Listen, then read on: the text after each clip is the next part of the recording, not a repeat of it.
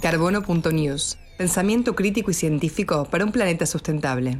Carlos Gentile, ex secretario de Cambio Climático y Desarrollo Sustentable de la Nación. Eh, gracias por estar en comunicación con nosotros, con Carbono. Eh, vamos a hablar con vos, entre otras cosas, eh, sobre este contexto de pandemia, ¿no? Y qué tan relacionado está el cambio climático y la pandemia. Estuve leyendo algunas opiniones ya tuyas al respecto, análisis sobre todo, y me parece muy interesante, si querés plantear por ahí como un panorama, vos me decías de la diferencia entre lo que es durante la pandemia y lo que puede llegar a ser post pandemia. ¿Cuál es el, el, panorama hacia a gran escala? Así como todo el mundo está los, digamos, los ciudadanos de, nuestro país estamos acostumbrados a entender cómo venía la economía antes y, cómo eh, incidió la pandemia.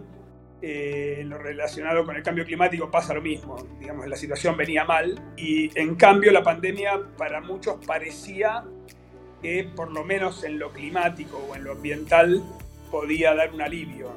Había mucha gente que pensaba que a partir de la disminución de movimiento que hubo a nivel global y a nivel nacional, obviamente, a partir de la pandemia, se podían aliviar algunos síntomas relacionados con temas ambientales, eh, como contaminación, por ejemplo, y sobre todo con cambio climático, o sea, con las emisiones de gases de efecto invernadero. Se empezaron a ver algunos animales en algunas ciudades, eh, entonces eh, eso despierta ese espíritu que todos tenemos, decir, bueno, qué bueno, esto está dando más lugar a la naturaleza y se está expresando, pero la realidad es que, como en parte decía, son algunos pequeños síntomas que, mejoraban solamente muy transitoriamente, pero cuando no se cambia el fondo, todos sabemos que eso, esa leve mejora de los síntomas es artificial y que, se va a volver a lo, a lo mismo o peor nosotros teníamos un antecedente que nos permitía vislumbrar lo que podía pasar,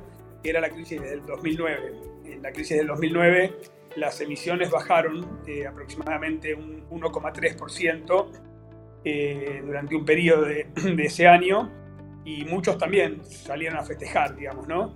Y lo que pasó es que en el año siguiente se recuperó esa caída y en términos netos, entre la caída y el recupero, eh, se sumaron más emisiones. O sea, básicamente ese, esa baja de, la crisis fue compensada, sobrecompensada, y las emisiones tuvieron incluso un comportamiento aún peor que antes. Y esto es lo que se espera de esta pandemia.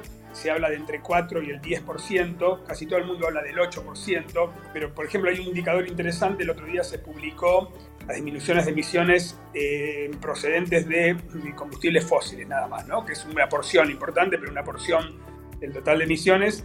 Y en abril habían caído 17% eh, y ya eh, a principios de este mes estaba en una caída de entre el 4 y el 5%.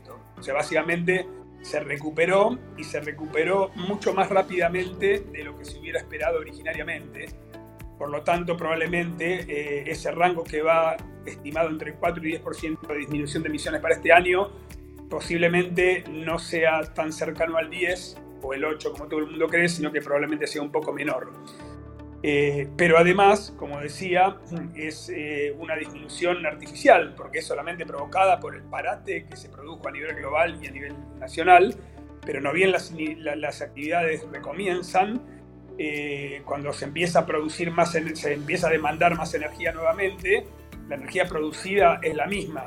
Entonces, obviamente, entran a, operar, digamos, las emisiones normales, porque nosotros no cambiamos la matriz. Cuando la demanda de energía es más baja, por ejemplo, en el caso de energía, eh, las energías renovables tienen prioridad de despacho. Eso quiere decir que cuando hay poca demanda, lo primero que se despacha, o sea, la primera energía que se usa es la renovable.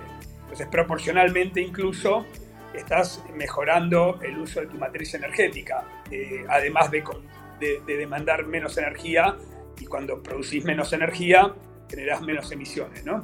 Pero cuando se vuelve a la demanda habitual, otra vez empiezan a, a despachar eh, globalmente el resto de las energías, que tienen un porcentaje importante de incidencia, y se despacha más energía, por lo tanto, las emisiones vuelven a subir. Es lo que va a pasar seguramente.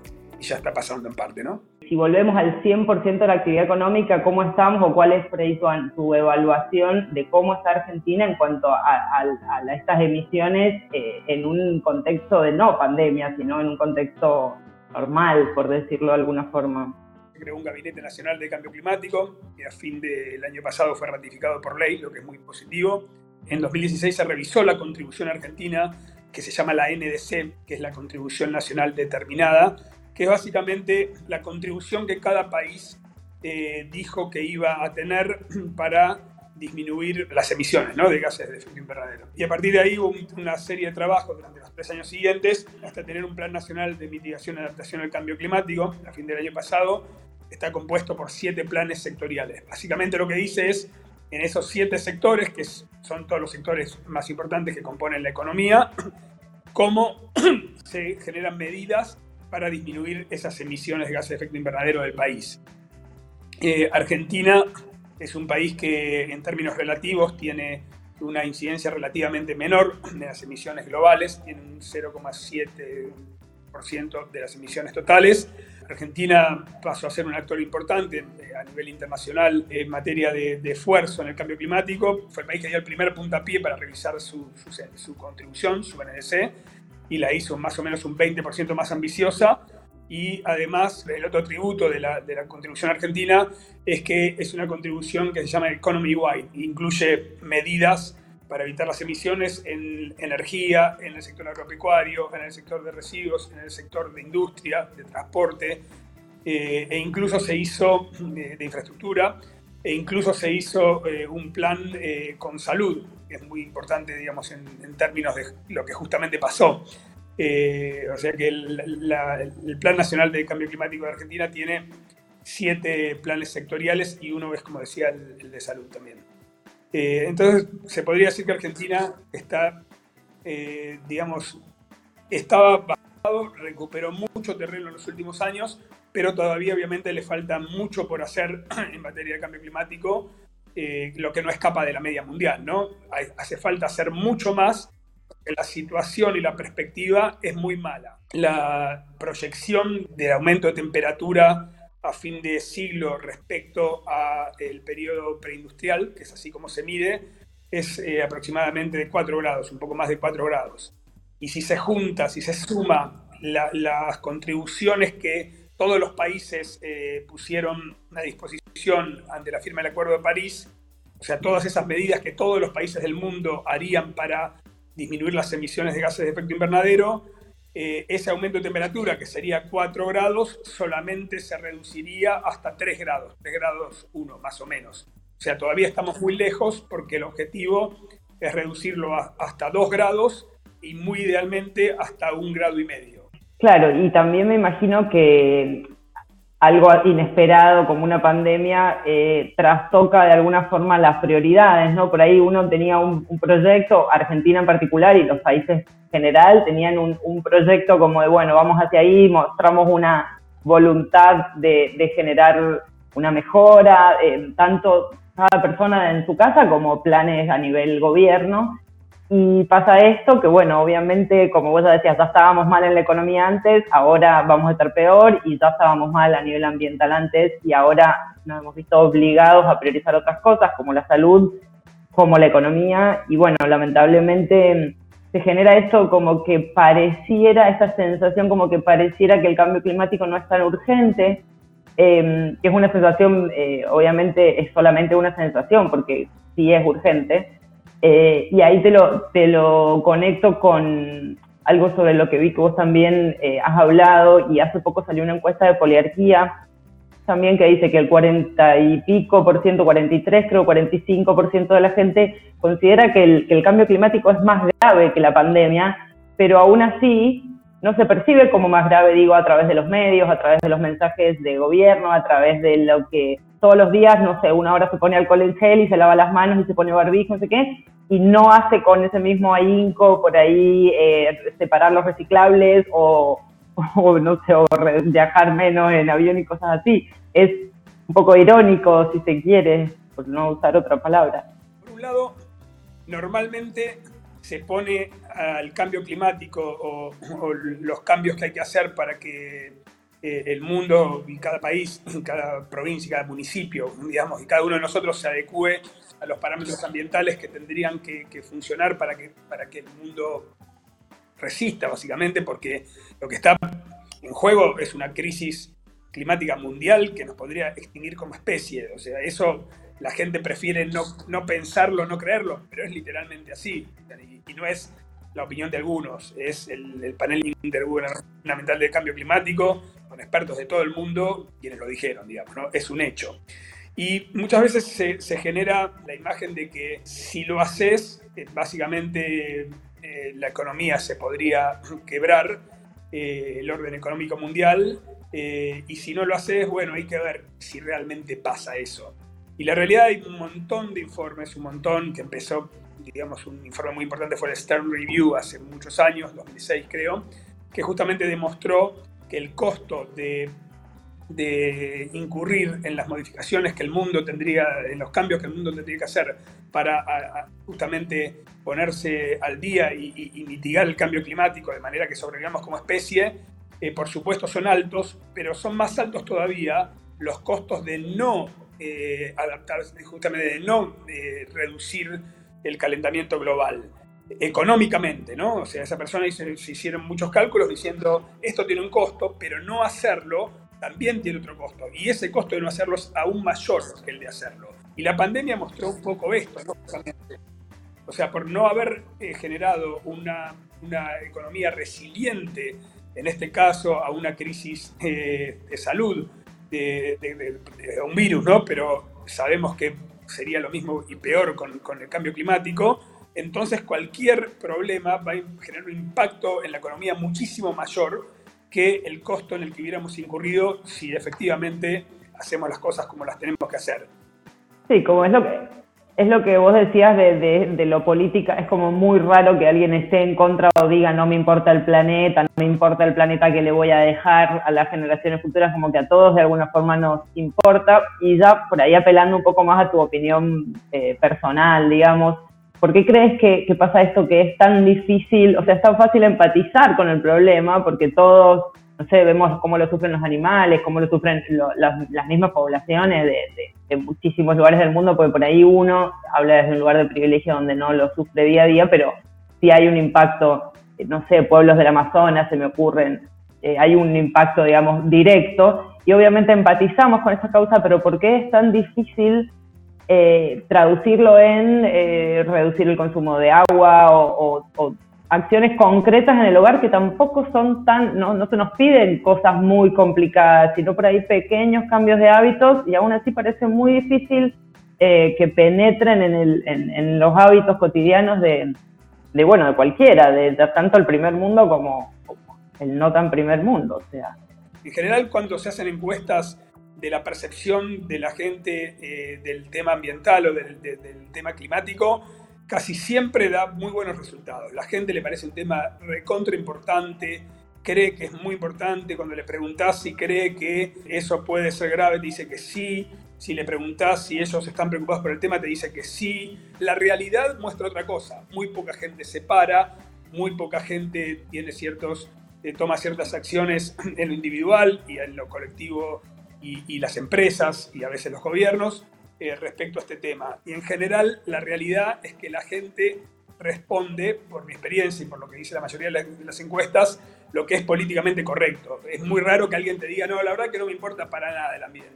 Creo fuertemente que la educación es un tema fundamental, nos falta mucha educación en ese sentido.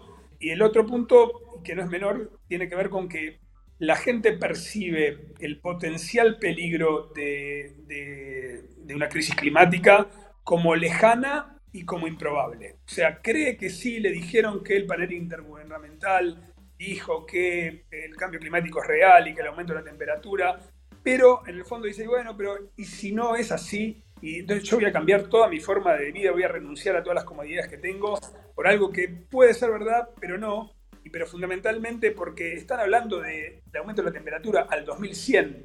yo creo que hay una cuestión que tiene que ver con la comunicación eh, que, también hay mucho por mejorar ahí, hay que comunicar mucho más y mucho mejor eh, qué es el cambio climático y qué no es, de qué se trata, cuál es el peligro. Y la gente tiene algunos, eh, algunas muestras eh, hoy mismo de ese peligro que no solo es potencial, es, actual. Lo que sí la gente se está dando cuenta es que hay algo que está cambiando y ese algo en realidad es la frecuencia y la intensidad de los fenómenos extremos. Lo que produce el, cambio climático es un calentamiento global. Ese calentamiento global lo que produce es el aumento en la frecuencia y la intensidad de fenómenos extremos. Y eso sí, la gente lo puede percibir y lo puede percibir hoy. O sea, está pasando y es real y la gente se da cuenta. La gente se da cuenta de, che, yo en esta zona no había tornados, por ejemplo. De repente ahora hay tornados. No había huracanes. Esto está pasando y eso a veces nos ayuda a los que trabajamos en esto, junto con la gente que se ocupa de comunicación, para relacionar y para que la gente entienda eh, el peligro y la importancia de esos cambios de actitud. El otro también relacionado es que lo que e, es también, por un lado, entre los que trabajamos es tratar de plasmar en acciones concretas qué es lo que se le pide a cada uno, ¿no? ¿Qué tiene que hacer el gobierno? ¿Qué tiene que hacer el sector privado? ¿Qué tiene que hacer el ciudadano individual?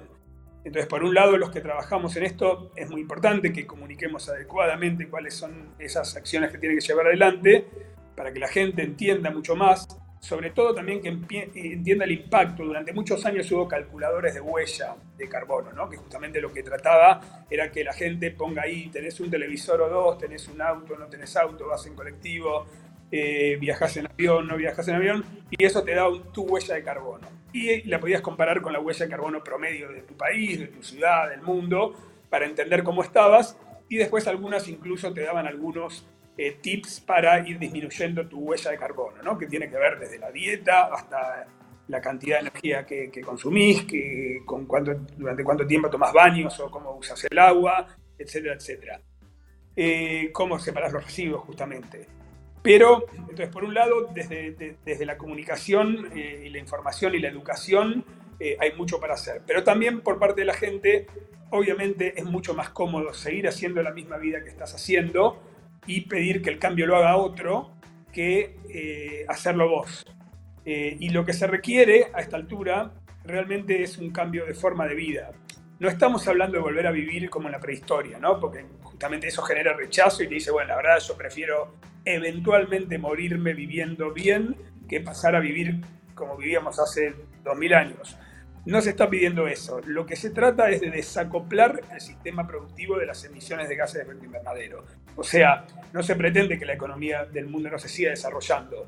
Lo que sí se pretende es que esas actividades productivas vayan desarrollándose disminuyendo con, una menor intensidad de eh, emisiones que la actual. De manera que la curva de producción económica pueda seguir desarrollándose, pero la curva de emisiones disminuya. Aún así, también esto requiere eh, un cambio de hábitos. O sea, hay varios hábitos que, tenemos que cambiar eh, que no implican volver a la época de las cavernas, ni mucho menos, eh, y que pueden hacer, y diría, va a ser lo único que puede hacer que realmente se pueda producir ese desacople. La forma en la que consumimos es la que en un punto tracciona la forma que producimos. También es verdad que son tan grandes y tan, digamos, está tan concentrado eh, digamos, la, producción de muchos de los bienes que consumimos, que también la forma en la que se produce a su vez se la forma en la que se consume.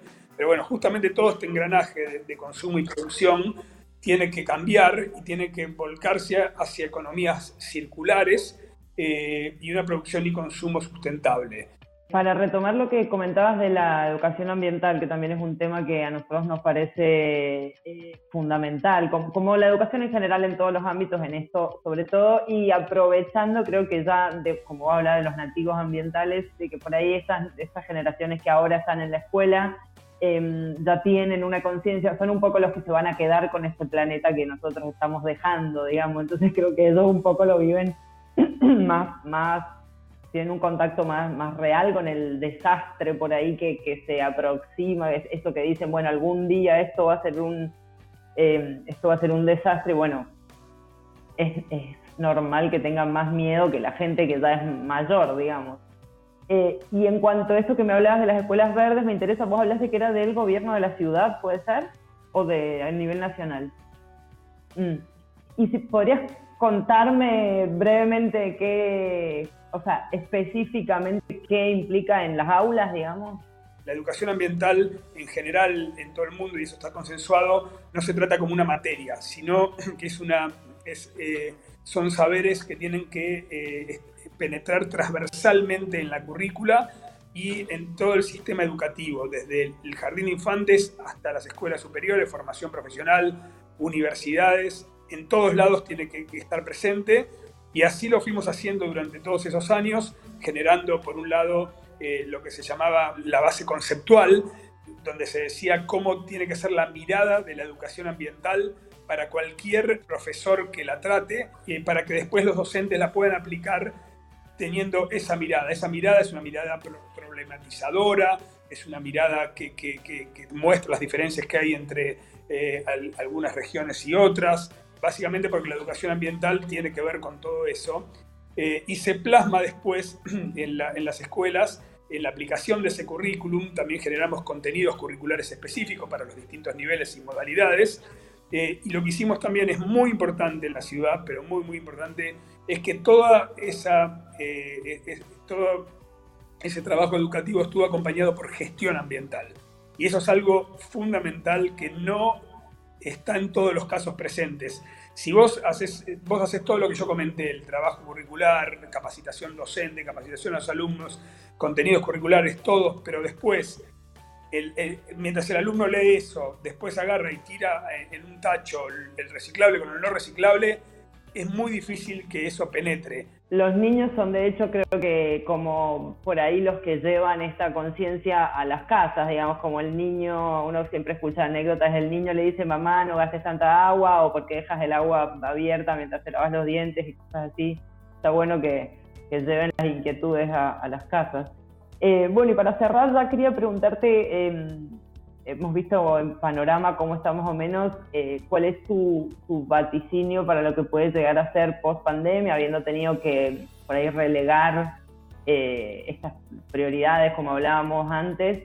Eh, ¿Cómo ves a Argentina? Obviamente en, lo que es ambiente no se puede hablar de plazos cortos, siempre el plazo es, o para, para notar los cambios, digamos, hay que, hay que hablar de plazos amplios, me imagino pero ¿cómo, cómo crees que, estamos y que vamos a estar?